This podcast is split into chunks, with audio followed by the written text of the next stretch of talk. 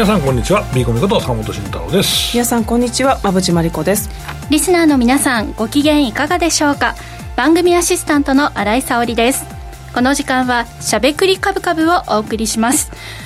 いやちょっと蒸し暑い、ねこんないつの間に湿気がね。特に困る本当。梅雨ですかみたいな梅雨かなっていう感じ。で、ちょっと髪の毛くちゃくちゃってなりがちですけどね、もうなってるけどね。ねもう本当に気になる。直前に髪結んじゃいましたよ、暑いちょっとね。ね、この蒸し暑さで暑さを感じて梅雨時かなみたいな感じですが、このムシムシの不快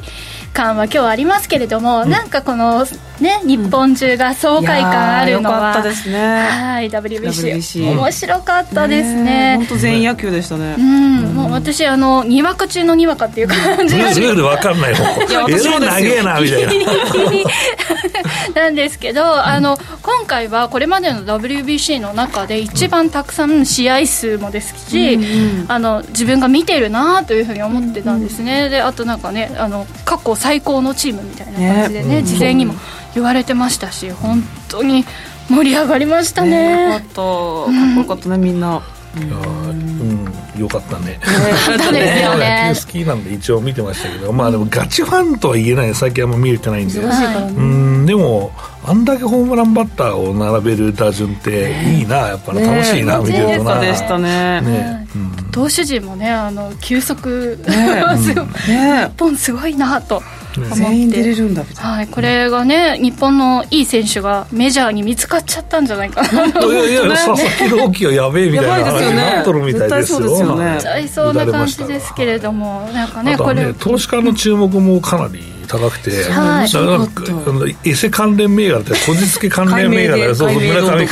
堂とか。海明堂とか金曜のラジオでも言ってたんだけどねその通りになってて。いいのみたいなそうそうそう。それでいいの？大谷工業はやばすぎるだろ。ね本当言っちゃいましたもんね岡本工作機械とかねね本当ね。でもあれひどいのがあのそれを機にその名前のこう企業を応援するんじゃなくて、あの決勝戦でね勝った瞬間にみんな興味を失って。そうそうそう。ね本当だよね。そうそうそうそう。せっかく知ったならね今後その企業もね。応援してあげたらいいのにな、クリアムホールディングスとかな、ね。そうそういいですね。監督までみたいな。そうそうそうちょっと絡めた名前つけたくなっちゃいますね。だってね、なんかもうすごく、もう一夜明けても、テレビでもね、もう本当に、あの、ラジオでも、もう世の中でもみんな野球の話ということで、本当に元気をありがとうございましたという感じですけれども、あの、元気をもらったでいうと、あの、以前この番組のベンチャー社長のコーナーで、あの、試飲をさせていただいて、我々本当に元気100倍みたいな感じになったドリンク覚えてます？あのあれでしょ？うまみコーラでしょ？そう。です。でうまみコーラ私あの後もこう買って、自分で飲んだりとか、プレゼントにしたりとかしてるんですけど、坂本さんまたうまみコーラとなんかねああそう昨日ツイートしたんだよ。なんかね、またね去年僕が行ったイベントが同じく開催されるらしく、はい。3月からかな。また有明ガーデンでやるみたいなので行ってみようかな。これ行ったら俺コーラくれたりすんのかなと思って。くださいよ山田さん見てますか？とか言って。であのうまみコーラだけでなくてクラフトコーラがたくさん集まるということなんですよね、あのイいろいろベント勝手に試して飲んでみたいねあれはね、うんこの間私も表参道原宿のあたりに行ったら、なんか人が集まってるなと思ったら、また別のですけれども、うんイラコーラだったかな、クラフトコーラのショップ。人気ですよね。人気でした。外国人の方とかもね並んでましたよ、はい。ということでねなんかまあげ元気をもらった関連でお話ししたんですけど、そんなうまみコーラそして、えー以前ここちらもねゲストにお越しいただいた銚子チアーズ、はいこの調子のビールね。お二方プラスアルファでちょっと飲料業界を盛り上げようというね、はい。イベントが馬淵さんあるんであすよね。そうなんです。ファンディーノの方で、まあ、リアルにこうみんなで会おうという会が結構2年このコロナ禍なんで3年ぶりかな、はい。ファンディーノのファンディーノアカデミーをちょっと再開します、で、えっと、ファンディーノにはたくさんクラフト系の企業さんがいらっしゃるので、4社の経営者に来た来ていただいてそれぞれ商品をお持ちいただくので、皆さんちょっと試飲しながら私の方で MC しますので、ぜひぜひ3月29日水曜日夜19時から渋谷でイベント開催する。楽しそうですね。めちゃめちゃ楽しそうなので、はいぜひねあの、まあ、リアルなんでお席に限りがあるかと思うので、うん、ぜひぜひ早めにお申し込みください。これはねこの番組としても注目企業が2社も入ってますから、うん、ね、はい、ちょっと私飲めるの楽しみにしてます、はい、ということで、ね、気になる皆さんぜひえファンディのアカデミーで紹介し、うん、えー、検索をしたらいいんですかね？そうですね。PTX 私のツイッターでもちょっともう一回リツイートしておきますので、はい、ぜひご参加ください。お待ちしてますさあということでねまた飲みたくなってきちゃいましたね。はい。ぜひ皆さん飲んだことがないという方もね、うん、この月末そして坂本さんもいらっしゃるかもしれない、うん、ね、有明のイベントにも行ってみてください、はい、さてこの番組はラジオでの放送に加えて YouTube ライブでも同時配信をしています。ラジオ日経のしゃべくりカブカブの番組サイトからご覧いただけますのでぜひアクセスしてみてください。また坂本さんや馬淵さんへのご質問やメッセージなど皆さんからの YouTube へのコメントもお待ちしています。しゃべくりカブカブ番組 YouTube チャンネルへの登録も合わせてよろしくお願いします。それでは番組を進めていきましょう。この番組は岡三証券の提供ファンディーノの制作協力でお送りします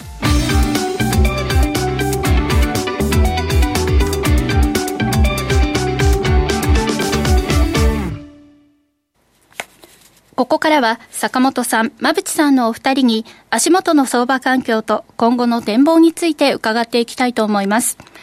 さて、今日の東京市場ですが、日経平均株価は反落して引けています。昨夜発表された FOMC 政策金利は市場予想通りの0.25%となりましたが、パウエル FRB 議長やイエレン財務長官財務長官の発言を受け、前日のアメリカ市場ではリスクオフの展開となり、大幅安となりました。この流れを受け、朝方の東京市場では、寄り付きこそ値下がりしたものの、その後は下げしぶり、東証プライム市場では値上がり銘柄数が値下がり銘柄数を上回り、終始底堅い展開となりました。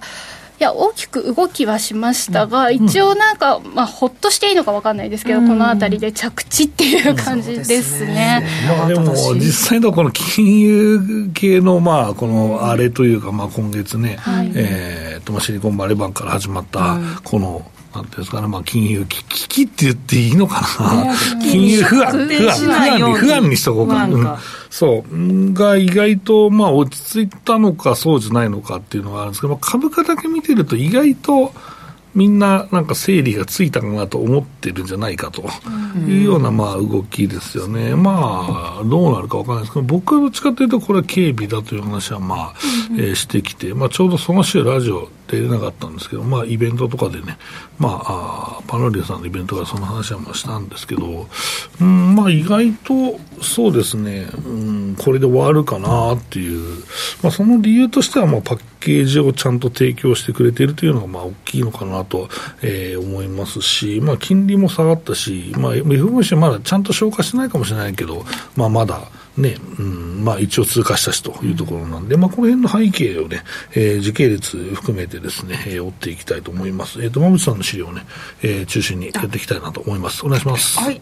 えーと、まずそうですね、この金融不安が起きている中で、ちょうどこのラジオが先週あった時期に、うん、まあ、ECB どうするんだっていう感じで、うんうん、えー、利上げ0.5やってきたよっていうのが、ちょっと驚きを持ってね。まあ、ここはね、やるぞるを得ないよね、やっぱり、ね、インフレを抑えなきゃいけないから、まあ、僕も0.5だろうという話をしていました、もう決まってるよねぐらいな、本当はだから1%ぐらいやりたいんだけどっていう、そんな感じですよ、まあ、しっかりと利上げをしてきて、そうですね。でまあ、その中で、まあ、クレディ・スイスの対応も、かなり素早い、はい、あの対応でしたよね、そうですねスピード感を持ちながら、まあ、国有化するかどうかとかいうお話がありましたけど、はい、まあ、UBS がまあ買い取って、まあ、一緒にして業界再編という形で、なんとか一旦こう落ち着いているかのように見えますね。まあ、ここも面白い話でしたよね、実際、この株主の方が救われるっていうのが、意外と。そう債券のお話ね、うん、AT1 債、これ、ちょっとリスクが高い債券なんですよね、うん、ここはもう無価値になる。そうですね、まあ、だけど、まあ、そういう商品なんで、ね、しょしょうがないけどね、これは、ね、はい、これ、どういう方たちがこの AT1 債を買っていて困るんですか、うん、と基本は、まあえっと、投資金融機関も当然買ってましたし、あとは個人も、まあ、その投資とかに組み入れられているパターンが、うん、えー、あるので、まあ、そういうのでヒットしてしまった人はいるよねっていう。ん。で、まあ、これはでも、まあ、こういう、まあ、クレジットリスクが起こったときに、まあえー、無価値になる可能性っていうのは、まあ、当然書いてましたから、うん、うん、でもまあ、その債券と株って、その逆転すんのみたいな、ね、だからまあ、これはだから救済だから潰れてないから、また話は変わるんですけど、だからまあ、劣後債のまあ一種である、まあ、この87歳なんですけど、まあ、これのまあおかげでっていうのはですけど、まあ、意外とこの劣後債に関しては、ちょっと軽んじられてる部分があって、まあ、劣後だけど、意外と普通のプレーンの債券と同じぐらいの、同じっていうのは、に近いね、スプレッドで結構勝ったんだけど、これが、この一見で、ね、まあ、えー、日本の劣後債も、まあ、世界もそうですけど、非金融、金融含めて、えー、正常化すればいいなと思って、まあ、ちゃんとしたスプレッドが取れて、債券市場がまあ盛り上がってくれば、僕は面白いなとは思ってるんですけど、うん、だからお金出す人も多分増えてくると思うんですね、そうなると。うん。このまあ AT1 債に関しては、あれですよね、はい、あの自己資本に換算されるから、銀行としては、発行しやすかったんですね、リーマンショック以降、ね、そうです、まあ、これをしないと、まあ、結局、まあ、厳しいと、まあ、いわゆる規制が厳しくなったんで、自己資本の。で、欧州は、えー、とこういう感じの、まあ、AT1 債の債券で、まあ、発行するような形が、劣後系の債券で発行するが多くて、36兆そうなんです規模です、ね、米国は株です、優先株の方で出すというのが多いんですけど、まあ、このだから欧州が意外とヒットするから、だからまあ、ね、そう、年末から言ってる、今年欧州金融危機じゃねえかみたいな話ずっとしたじゃないですか。そう これってそれも一つだよねねそうですよね、まさかっていう感じです、まあ、話になってきてるんで、意外とシナリオとしては、うん、あ読み通りだなと思って、金利上がったらもっといろんなことが出てくるんで、やっぱり欧州はリスクな、まあ、株式投資相場、強気に見てますけど、やはり欧州はずっとネックボトルネックだなというのは、うん、いきなりもう年始から出てしまったなというような状況ですね、まあ、注視必要だと思います、うん、なので、まあ、破綻っていうよりも、うん、まあ、ちょっとこうリスク許容度の高い投資家に今回は飲んでもらったというふうな形になったというのが結論でしょうか。はいで、え実際、アメリカの方に目をもう一度移すと、まあ、あの地方の中央銀行をみんなで助けるみたいな仕組みを、まあ、始まったりとか、はい、あと、まあ、日本、えー、アメリカ、欧州、6つの中央銀行で互いにドルを供給し合うっていう、まあ、ドルを融通するっていう感じですかね、うん、ここのどこかの銀行、目を,、まあ、目を離している間に、どこかの銀行でドルがなくなって破綻するみたいなことが起きかねないので、うん、みんなで協力しましょうみたいなスピードもかなり速かったですね、うん、この枠組み。これ連鎖がやっぱりあるので、えっとまあ、ここも時間があんまないから、まあ、端的に言うと、リーマンショックとの違いは何ですかっていうと、まあ、リーマンショックは、まあ、投資銀行だけど、まあ、証券会社みたいなもんなわけじゃないですか。で、この銀行がやっぱりこけちゃうと、連鎖で、まあ、その、数珠つなぎでやっぱり不安が広がってしまうので、うん、そこはあかんというところで、当然、まあ、スイス、まあ、国もね、当然入れましたけど、まあ、あの、支え合うというかね、うん、まあ、そういう形で、この、えー、火をとりあえずね、消そうと、えー、くすぶった火を消してしまおうというような動きはあるのは、すごくわかるなというところですね。はい。でこの中で、まあ、FOMC が開催されて、うん、まあ、想定の範囲内の0.25%の利上げだったと。うん。でさらに声明文でも、まあ、継続的な利上げが適切という文言はなくなって、うん、追加の政策形成が必要という、まあ、表現に変わってきているという感じなんですね、そうですね、まあ、あの MC では、一応、まああ、利下げは今年ないよみたいな、まあ、話でしたけど、ね、まあ、あと1回ぐらいの利上げでなんとか終わるんじゃないかっていう投資家のパターンが見えてきてますので、まあ、それ見て、やっぱり金利もですね、落ち着いてきたなという形、まあ、下がったなというところですけどね。今の円高はこれが影響している感じですか、ね？はい、そうですね、まあ、基本的にあのもう終わりが見えてしまったら、もうピークつけた後になるっていうのも、ずっとこの話は、ね、してるんですけど、まあ、その通りになるんで、もう終わりが見えたときはもうピークじゃないよと、うん、その後利上げしても結局は、えー、ピークには届かないっていうことが、ね、はい、あのずっとあることなんで、これはまあ、ドル円もそうですよね。だからまあ、その辺は、まあ、ドル円は今後でも日銀の政策でまた変わってくるんでしょうけど、現状ではまあ、えー、その円安の部分と、あとは金利の一番安い部分ですね、えー、4%ぐらいの10年債をつけた後金利低下となっているということですね、うん、このまあ金利低下の方向性にこれから向かっていくとすると、うん、まあ、ちょっと今の混乱も本当に落ち着いていきそうだなっていうようなシナリオになりますよね。さあということでまだまだま安心はできない状況ではありますけれども、ね、これからもね注視して、えー、動きを見守っていきたいなと思います、え、ここまでは坂本さん馬淵さんのお二人に足元の相場環境と今後の展望について伺いました。続いてはこちらのコーナーです。坂本慎太郎の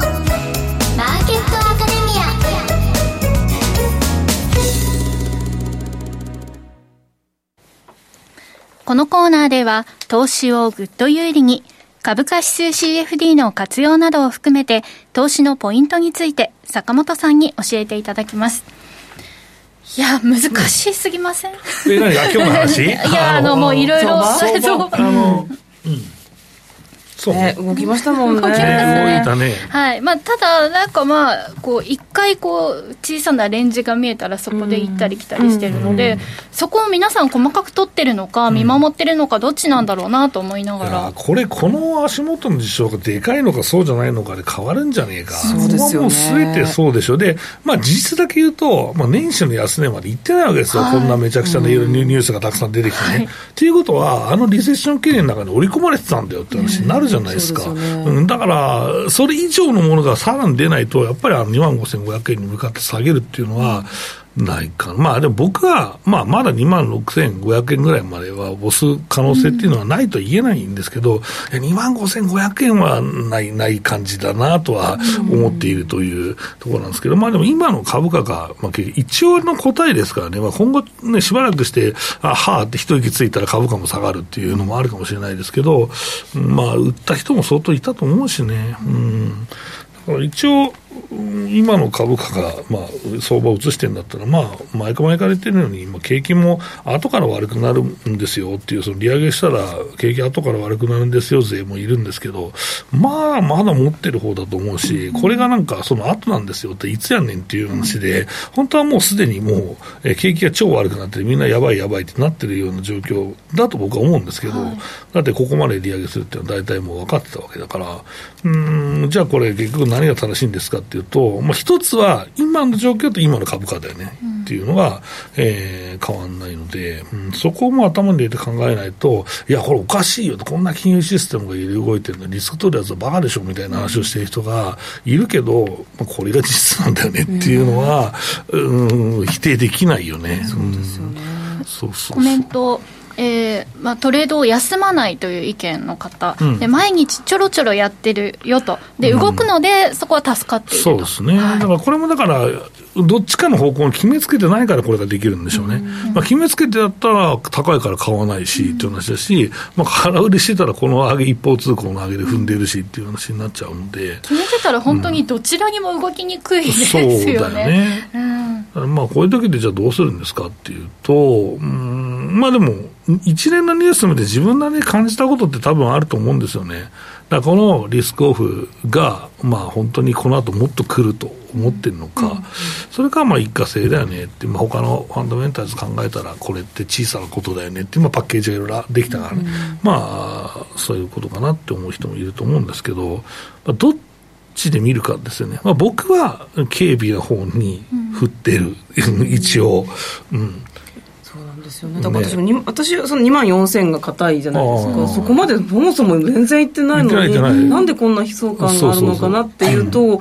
いや楽観的だとかすごい言われる。そう、言われる言われる。言われるし、でもこれでってさ、も、こううん。見たら、数字見たらそうなりますよねってそう、いや、ねそうなんだよ。で、これで、まあ、西山先生みたいに、このみんながリスクを、その、軽視しすぎてるから、僕が強めに言って、その、本当に危ない時に、あの、ブブレーキを踏まずにアクセルを踏み続けてる人たちに警告してるんだよっていうスタンスの方とはまあ別なんですけどでも、単純にねうん単純になんかマウスさんおっしゃる通り、ぼ僕のまあ見通しとしては、まあ、楽観だと思ってるんですけど、まあ、おっしゃる通り、うん、ちょっと警備だろうとかいう人もいるし、あとはまあ、当たってるとこだけ見て、なんか全部当たってることにしとるわ、こいつはみたいな無茶苦茶なこともいるし、そんなことで外れとるわ、俺もっていう話なんだけど、うん、だから意外とね、まあ、どうなんだろうな、僕は、この、まあ、まあ、一連の金融不安に関しては、まあ、一旦は払拭されると思います。で、本領発揮は、やっぱり欧州の金利が上がりきる、とかもっと上がってからだと思いますよ。うん、これはやっぱりかなり厳しいですよ。やっぱ経済のファンダメンタルがそんなに良くない中、あんだけまあ利上げを急ピッチにしていくわけですから、うん、だからそこはやっぱりどうしよう、どうしてもきつい。まあでも、欧州の方も、うん、エネルギー価格が意外と上がらなかったとか、まあそういうその、良かったねっていう部分もあって、助かってる部分もあるんですけど、でもまあまだまだ根本的にインフレは叩けてないから、ね、やっぱり金利は最低でも米国並みで上げなきゃいけないよねっていうふうに。まだ3.5%ですもんね、よく考えたら、ね、そうそうそうそうなんですよ。だからまあ、これがね、うん、進んだ時にどういう状況になるかっていうのは、ちょっと気になるなというのと、あとはそうですね、えっ、ー、と、日本は個別の、まあ、需給ですね、うん、IPO が結構、ね、はい、ありますので。結構元気ですね、グロース市場ね。うん、そうです。まあ、新しい、えー、でっかい IPO もこれから始まりますから、ね、だからそれでやっぱりどうも、あと郵政の売り出しとかもあって、意外と需給が弱いのに、株価持ってるってことは、やっぱり強いよねって思わないといけないんじゃないかなと、僕は思っておるんですけどね。なんか今回のような、まあ、不安が、不安を呼んでみたいな時で、まあえー、外れたなって、ここまでの見通しを外してしまったなと、ご自分の中で思う方もいるじゃないですか、で一旦外れたなって思った時のこの切り返し方って、どうしたらいいんですか、一つはね、これ、何言ってんだって言われるかもしれない。けど、外れてないと思うことじゃねえの。あもう信じ続けていい？いやっていうかさ、ちょっと待って、あれもうもうちょっとさ、これさ、もうそもそもの話するとさ、はい、日経平均ってそんな動いてねえだろう、レンジで。だ。から当たっても外れてもねえよ、これ。だから、そんな何も傷を負ってない可能性がそうそうそうそう。そう。だから上も下も突き抜けてるんだから、痛み分けだよ、売りも買いも。ただ、うろうろしてるだけっていうふうに、そうそうそう、そうだよ。だからこれ、本当にレンジの中だから、だからこれは、こんなに短期で勝負つける必要ってあるかって僕は思うんですよ。すね、まあもうデイトレーダーならそれはね、別かもしれないけど、はい、まあある程度1か月とか、最低の1か月とかでポジション取る2、2、3週間でもいいや。うん、って言ったら本当に変わってないわけだから、うん。どうしてもこう、うん、ああいうニュースがあったりすると、うんなんかこの前後で決着をつけないと、こう大負けしてしまうんじゃないかみたいな気持ちになってしまうんですけど、まあ、もっと長く長く、考えていいんですね。だし、不安なやっぱり材料が出てきて、特に投資、最近始めた人結構いて、もう僕のところにも相談とか来るんですけど、はい、あの今回のニュースを見て、怖いと思ったのに、あ積み立て NISA とかも全額解約しましたみたいな人がいて、NISA、積み立て NISA、いろいろ投資に全部解約しましたっていう人がいて、で、ああ確かにそうなんだと思って、まあ、その一つ分かんないから解約、まあ、そのポジション切るっていうのもありなんだけど、意外とこれって、どうなんだろう。うん、そんなにバタバタすることはないけど、うん、なんか一連の報道もすごくネガティブだった。ったよね、ね。もうこれ、リーマンショックだろうみたいな。リーマンショックっていうワードをたくさん聞いたので、うん、そうそうそう、リーマンショックよりやばいぞみたいな方もいたし、連鎖するんじゃないかみたいな気持ちになってしまう、うん、でそうするとさ、いや、なんかさ、リーマンショックの、まあ、ベアスタンズショックとかあったよねみたいな、これが一見で、こっからすげえのが来るぞみたいなのも、話もするんですけど、まあ、そう思う方は、多分レンジ抜けるから、まあ、ポジを取る。外すとか、うん、あとは、まあ、ディフェンシブなものに突っ込む。まあ、これはもう株の中のディフェンシブじゃなくて、もう債券ですよね。うん、えー、だから債券に金を突っ込むというような、えー、投資、投資行動をするっていうのはすごく正しいと思ってるんですけど、まあ、最悪でもポジ全部落とすというのもありますけどね。でもコメントも、えー、個人投資家を休めるのが利点でしょっていうのは、そうだと思います。はい。それでも全然、あの、大丈夫だと思いますし、うん、だから、本当にこれって、まあ、まだね、決着がついてないから、僕もどうやるとか全くないんだけど、なんか、その悲観論が持ち上げられすぎてるとか、悲観の話した方が偉いっていう人が結構、なんか蔓延してて、まあ、それは知らない情報を教えてくれるからねっていうのもあるんですけど、うん、なんか、まあ、イメージ、このパターンでパッケージがしっかりしていて、まあ、銀行自体でも支え合ってますとか、さっきの馬内さんの話もあったんですけど、まあ、そういうのを背景にして、まあ、現状の株価だったら、まあ、ちょっとこれ、うん、楽観に見てる人、見てますって言っても、許されるんじゃないかなと思ってるんですけどね、うん、なんか本当に崩れるときって、こんなスピードじゃない、くないですか？ああ、でもね、意外とベアスさんショックの時は、うんってなって、戻って。でも、業種によってはずぶずぶずぶずぶなってるのもありましたよ、ありましたけど、でも、なんかもう、その悲観って、やっぱり何回かも織り込んでるんですよ。だから中身いけど年始のその、えー、リセッション懸念の中にも入ったかもしれないし、はい、でまあ、この欧州の金融機関の話は昔からあったわけですからね。まあ、ここさえとか言うと、まあ、ドイツドイツ銀行がとかいう人も多分まあ毎回いると思うんですけど、うん、だから意外と。ね、僕はまあ強気で、今、どっちかって、これでもごもごいて、これ、ボックスですねっていう話で気にすんなっていうのとは、ちょっとなんかありえないと思うんで、まあ、評論してることしても、まあ、僕はちょっと楽観ですよ。ね、みんなちょっとリスクと、リスク警戒しすぎたんじゃないかなっていう、まあ、それが株価に現れてますよっていう証左かなという話はまあしたいなとは思うんですけど、馬渕さんもなんか、端々聞いてると、あんまり色つけたくないかもしれないけど、強気ですか、強気というか。そうですね、結構いろんな記事もコメントも、YouTube でも結構冷静なっていうか、まあ、2万4000割ったら、私もシナリオ変えますけど、すいません。って言えばいいわけだからね、それはね。割れてない中で、まだまだあります、めちゃめちゃ距離あるので、なんかそれがそう一番あの平常時に立てたシナリオの、それでも強気シナリオなので、そこまで行ってないのにどうしてここまでバタバタするっていうのは、ちょっとかわいそうっていうか、メディアに踊らされてる感がちょっとあったので、なんか一貫して冷静に、まあ、見ましょうっていうのはずっと言ってきてましたね、これまで、まあ、確かにね、まあ、繰り返すけど、この仕事してると、やっぱりこのネガティブな話をしてくれる方が、やっぱ新しい情報を入れてくれるから価値あると思うんだよね。ただそれをだから全部投資行動にしちゃうっていうのはどうかなっていうのはありますね、はい、でもネガティブなニュースがあるけれど、うん、それを踏まえても坂本さんとかね、馬淵さんがこの番組であの解説くださっているようにだけどもこうまだまだこういう状況に見えますよっていう。その視点の方の言葉をもうちょっと信じてみてもいいのかもしれない、ね、まあ、だから景気が強い、業績はまあ持ってます、うん、で日本も利上げできないと僕は思ってる、引き締めすら厳しいと思ってるし、うん、だって全然物価上がってないじゃんっていう。うん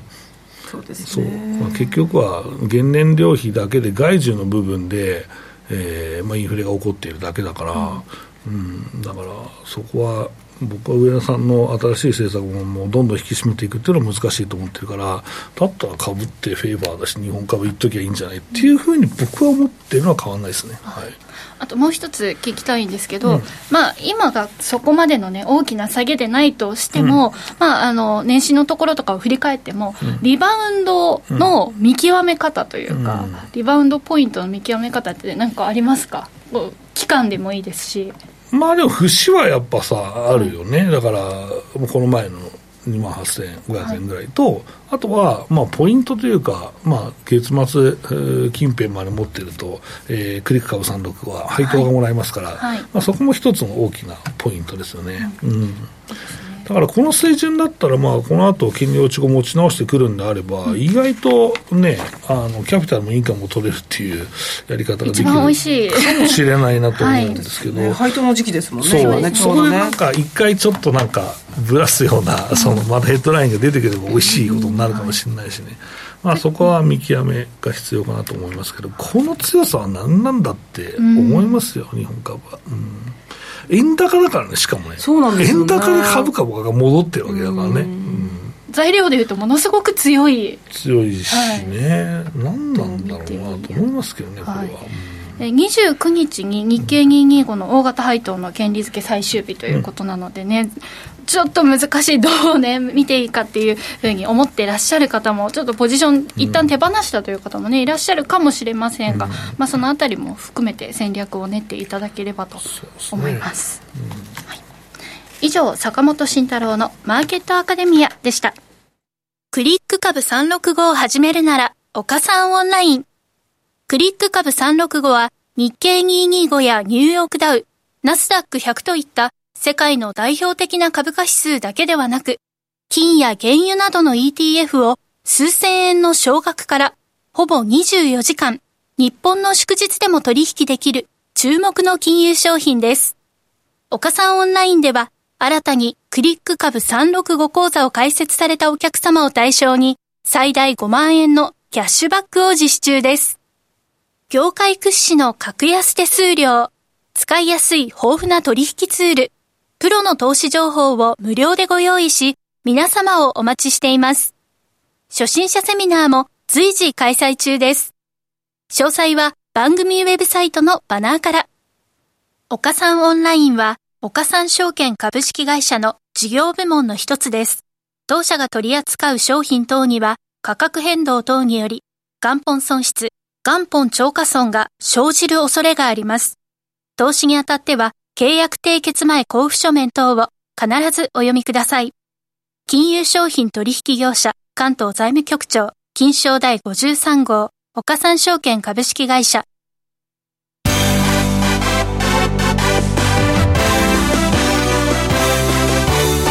馬淵真理子の10分で教えてベンチャー社長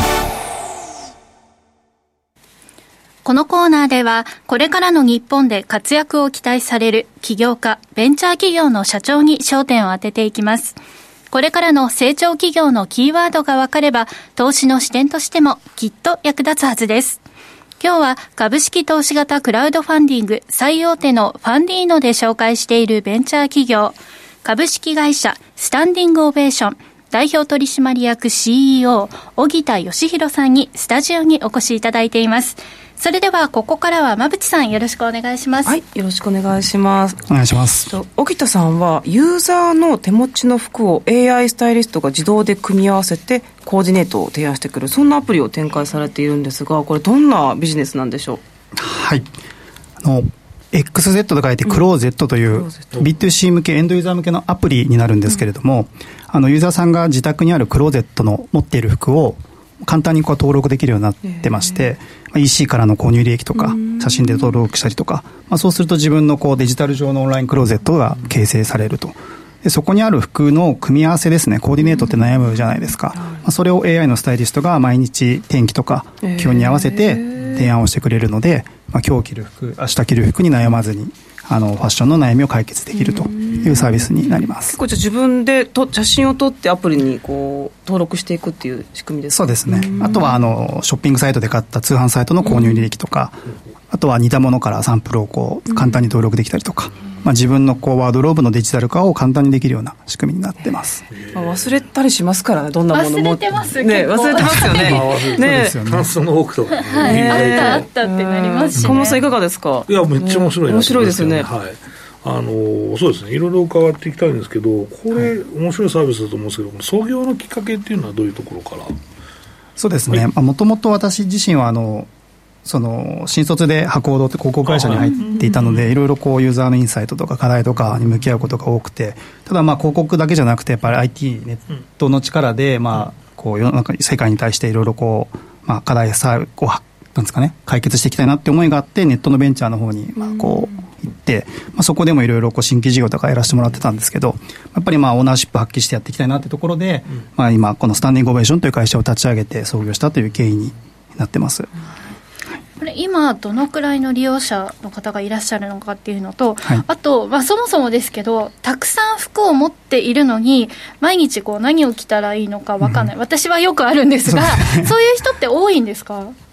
あの多い特に女性に多いのかなと思うんですけど、まあ、自分の周りもそうでしたし、まあ、その当時彼女さんとか、友達のその奥様とか、いろいろやっぱりこうクローゼットの中にはいっぱいたくさん服があるんだけれど、まあ、どうしようこうしよう。結局まあ着ていく服がない、まあ、要はコーディネートのアイディアがまあワンパターン化しちゃ固定化するとかあとはまああの前回と被りたくないよねみたいな考えていくと、まあ、結局在庫はあるんだけど、コーディネートでアクティブに着れる服がないみたいな課題っていうのは、普遍的にこうなんでしょうね。未解決であるのかなと思ってましたし、まあ、当時広告会社であの結構キャスティングみたいな仕事をしてたので、はい、まあ、女性ファッション誌とかもすでにこう見てたんですけど、うん、まあ、表紙見ると大体こう着回しみたいなことが、うん、まあ、今もそうだと思うんですけど、セブンデイズ着回しでしょ、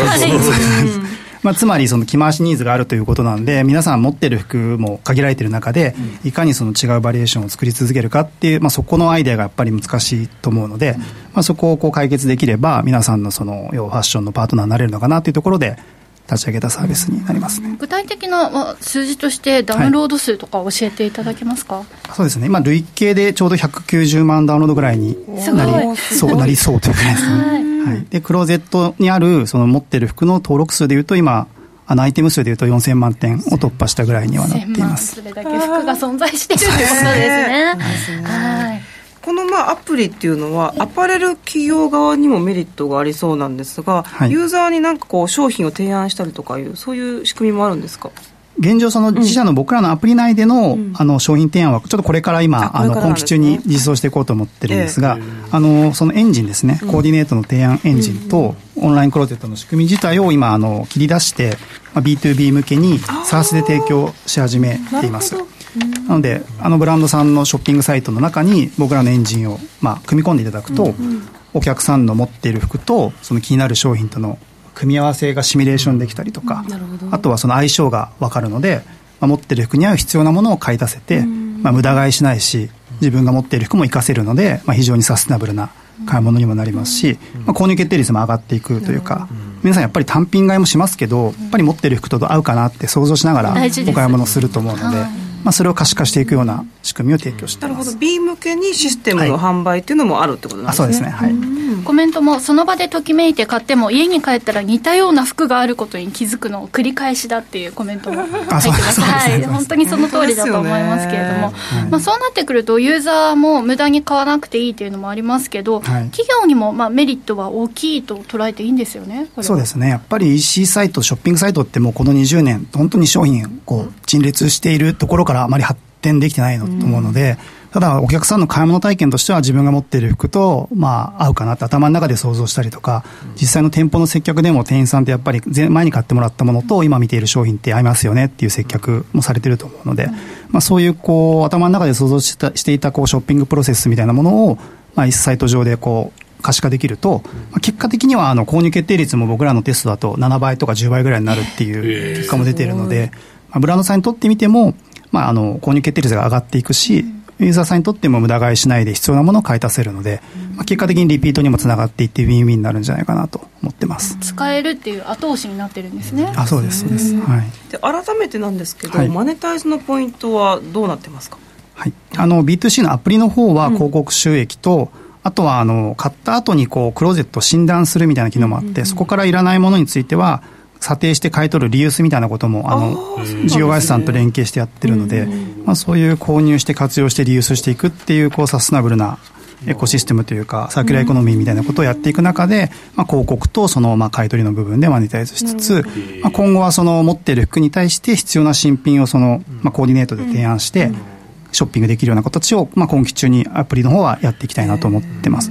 で B の方は、あの、単純にこう僕らの仕組みを、エンジンを導入いただくので、まあ、その月額利用料というところをいただきつつ、あの、今はショッピングサイトにのみ提供してるんですけれども、ブランドさんの実店舗にもその仕組みを今後提供していって、あの、接客の時にお客様のクローゼットの中身を見ながら店員さんが、こう、足りない服を提案していったりとか、まあ、僕らの AI スタイリストも同時に提案をして、まあ、こう、いいものがあれば実際試着して、まあ、その場でも購入できたり、まあ、クローゼットにそのままキープした状態で、後々家に帰ってまた持ってる服との組み合わせを提案して、まあ、その店頭で見た商品をショッピングサイトで買っていただくみたいなこともできるのかなというふうには思ってるので、まあ、そういう B2B は店舗向けにも課金していきたいとは思ってます。実際こうタンスの肥やしは1人当たり25着もあるっていうことで忘れちゃってるんですね私たちね、うん、それどころじゃなくあります。そうね。これまあ環境問題もかなりね言われてますけれども、はい、今どれぐらいの企業さんがこう参加されてるんですか？御社のクラットフォーム B2B の方は本当に今もう実証実験をまあ何社かとしてきて、ここから本当に本格セールスという形なので、まあ、これまで数社でのその POC の結果をもってこれから本格セールスをしていこうというところになりますね。ただ、あの、先ほどのアプリの方では、はい、あの買い取りのリユースの部分を含めてそのいわゆる売りっぱなしではなくて持ってる服の利活用みたいなところの,、あのサステナビリティというところはあの先んじてやっているっていう状況ですね、ね、今ダウンロード数がその190万ぐらいですけど、はいはい、これまだまだ拡大していく感じですか？イメージとして。そうですね。まあこれあれもうこれ、あの広告とかプロモーションは一切せずに、あの自然像というかオーガニックでできるので、そうだと思います。はい。なので、やっぱり国内では、まあ、まずは広告なしで500万ダウンロード突破させたいですし、B2B の方も、あのやっぱり僕らが目指しているのって、クローゼット持ち歩くファッション体系みたいなものをこう浸透させて、いわゆるスタンダードに社会実装していきたいので、まあ、そうなってくると、まあ、自社のアプリの数百万ダウンロードだけだとやっぱりねいつでもどこでも誰もが自分のクローゼットを起点にっていうふうにはならないと思うので、なのであの僕らの仕組みを導入いただいていろんな大手のショッピングモールさんとか、うん、EC ブランドさんのショッピングサイト、あとは実店舗にもこう、まあ、導入いただくことによって、あのどこに行っても自分のクローゼットを起点にしたショッピング体験が実現できるかなとは思ってるので、まあ、当面でいうと例えばサイトだと500サイトぐらい、あとは店舗だと、まあ、1サイトあたり10店舗だとしても5000店舗ぐらいになると思うので、まあ、それくらいにこう導入できるとなんとなくみんながクローゼット持ち歩いてるというようなのがなんかこうスタンダードができるのかなと思ってます、なんかちょっと恥ずかしい気もしますけどね。なんかね自分のクローゼットがね。ワードローブバレちゃいますね坂本さんどうですか？ここまでご覧になって。サービス面白いなとは思いますけどね、うん。僕も服好きなんであれですけど、えっ、とメンバーっていうのはどういう形でやられているのかというのをお伺いしたいんですけど。はい。そうですね。メンバーはですね、まあ、僕自身の前職の時のその、えっとベンチャー IT のベンチャー企業であの採用していたメンあのエンジニアのメンバーだったりとか、あとはその結構こう IT のまあコンサルティング会社にいた、でアパレル系のその基幹システムとかやっていたメンバーが、まあ、ご導入あのジョインして CTO をしていたりとか。あとは結果的にやっぱり今、運営とか企画をしているディレクターのまあ女性なんかも、もともとやっぱりアパレルの専門学校行ったりとか、やっぱりなんか何かしらやっぱりファッションに、なんですかね、造形のあるメンバーが集まってるかなと思います。ですね。で今後の,、まああの展開どんなことをイメージされてますでしょうか？そうですね。まあまずは、なので、B2B での EC サイト様、通販サイトへの導入というのをまずは増やしていきながら、その導入していただいたブランドさんの実店舗にもまあ染み出していくってことをやりつつ、で、自社のアプリの方もまあこう、規模を増やしていきながら、その中でコーディネートの提案からのコマースみたいなことができると、まあ、B2B で導入いただいた EC サイトさんの商品を僕らのアプリ上でもこう持っている服に合わせてコーディネートで提案していけるみたいな、まあ、相乗効果も出せるのかなと思いますし、あとはあのーまあ、クローゼットの ID というか、を一つ作ろうと思っていて、まあ、それをこう連携すると、A 社で買ったものも B 社で買ったものも、まあ、僕らのアプリ経由で登録した服もすべてその一つのお客さんのワンクローゼットに統合されるようになるので、まあ、そうするとそのクローゼット、ワードローブを持ち歩いて、お店に行っても EC に行っても僕らのアプリ上でも常にこう自分の手持ちの持っている服を起点にしたファッション体験だったりとか、まあ、買い物体験が提供できるようになると思うので、まあ、そこのクローゼット ID ってところのなんか普及浸透みたいなところをこう強化していきたいなとは思ってます。株主なんか見てもやっぱ上場企業のね、はい。投資も受け入れられていてすごいですね、はい。ジーンズホールディングストレジャーファクトリー、アイスタイルなんかもね、皆さんもねこの株式投資の方々が多いんです。聞いたことある企業さん、株主の方もいらっしゃる。ね、が御社を応援されているっていう、す。ごいですよね、は私思い出したんですけど自分でこれとこれを組み合わせるのを忘れないように写真で撮ったりしてたんですけどその写真があることを忘れるんですねそうなんですよ なのでアプリがあったらいいね。アプリがあったらそこ見ればいいってなりますから、買い物に行った時もねね。ちょっとあの家族にあの写真撮ってとか言わなくてもいい、何があったっけ林さん愛用してそうですねそうですね。ちょっとこれは私ヘビーユーザーになりそうな予感がしますね。はい。うんコメントも今日かなり盛り上がってますね。ねね。はい、皆さん気になるところですからうんぜひね、皆様も活用してみてくださ、はいい、ダウンロード数どんどん伸ばしていただければと思います、ということで荻田さんここまで素敵なお話をありがとうございました。ありがとうございました。ありがとうございます。こ。こまでは馬淵真理子の10分で教えてベンチャー社長でした。次回もお楽しみに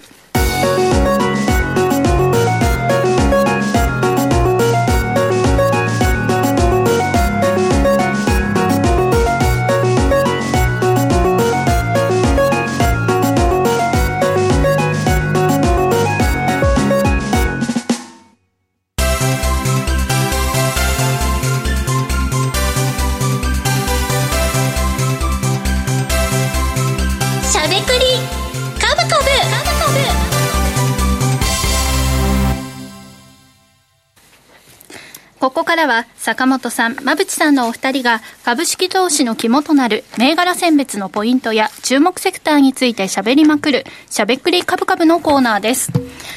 はい、ということで、まあ、銘柄選別のポイント、まだまだ、まあ、ね、難しいポイントではありますが、先週もね、馬淵さん、坂本さんから、まあ、こういう時はこういうことができるんだよ、こう捉えたらいいんだよっていう見方は教わったんですけれども、今週はお二人の目線はどんなところにありますでしょうか？坂本さんから。今イン。バウンドでよくねまた。インバウンド？インバウンドそろそろまたさもう歴史は繰り返すからさ。まだ来んじゃねえか。はい。まあ先週はさ三菱 UFJ だったけど、はい。まだもたついてるからね。これ、まあ、僕はでもみんなじゃあ上田さんは超あのハト派なのかと思ってるのかな。そうじゃなければ買ってもいいよね、うんでコメントにもあったけど日本のメガバンクとかもやばいんすか？とかいう話してるけど、いや相当相当コンサバにやってると思いますよ、厳しく、ね。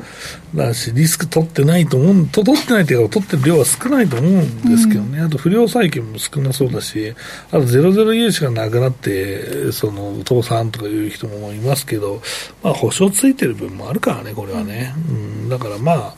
そんなにでかい影響ないんじゃないかなと思ってますよ。まあ、まだね、期末じゃないから、地銀のね、最後の、え合わせ木、駅とその合わせ木っていうのを気にしてたいなとは思いますけどね。まあ、リートをめちゃめちゃ投げてくる、うん、年もありますから、うん、一応その時そうなったら、ね、金突っ込めるような感じにしてもいいかなと思うし、足元でも4.28%まで利回り向上上がってますから、うんはい、もう最悪3%前半ぐらいまで一応回れる時ありましたから、そうなると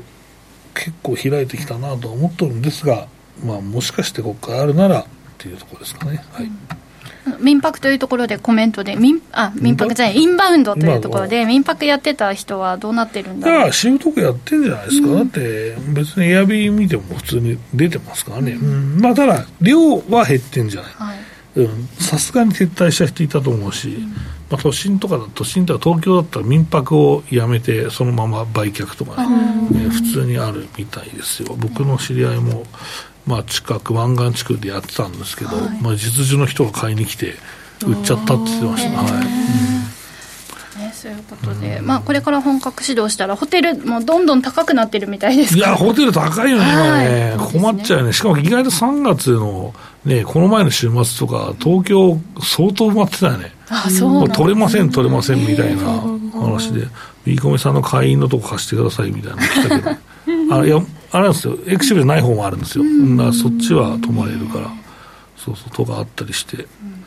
うん、インバウンドねこれからもう本格回復してくると美味しいんじゃないかというところですね,、ね。あとそうそう船も動くようになったっていうのも大きいね。はい、はい、ですよね、はいでは馬淵さんの目線は、はいえっと、私は業績転換、まあ、黒点にちょっと注目して、はい、えー、今日のねあのベンチャー社長じゃないですが、うん、あのアパレル系の企業で黒点の企業をちょっと今日持ってきました、はい、どちらも気になりますね、うん、はい、インバウンドもねなんかまあ見た感じで街に外国人の方増えているような感じがします。出張が多いので、うん、新幹線とかも新大阪。光は光はまずいねかなり。めちゃめちゃ多い、もうしあの新大阪の駅がもうなんかパンクしそうなぐらい人がいて この前グってなっちゃいました。わかります。もうね絶対びっしり座ってるもんね。ね。窓際も開いてないから。隣がいる状態がね、続いてますが、はい、坂本さんからはインバウンド。馬淵さんからは業績が黒点している、という銘柄をこの後の YouTube タイムで解説いただきたいと思います。以上しゃべくりカブカブでした。時刻は午後5時17分を回っています。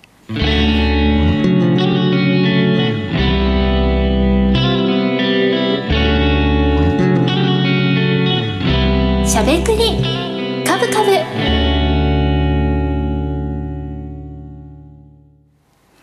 この番組は岡三証券の提供ファンディーノの制作協力でお送りしました。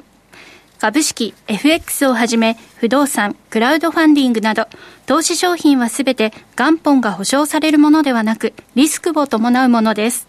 投資の最終決定はご自身の判断で行ってください。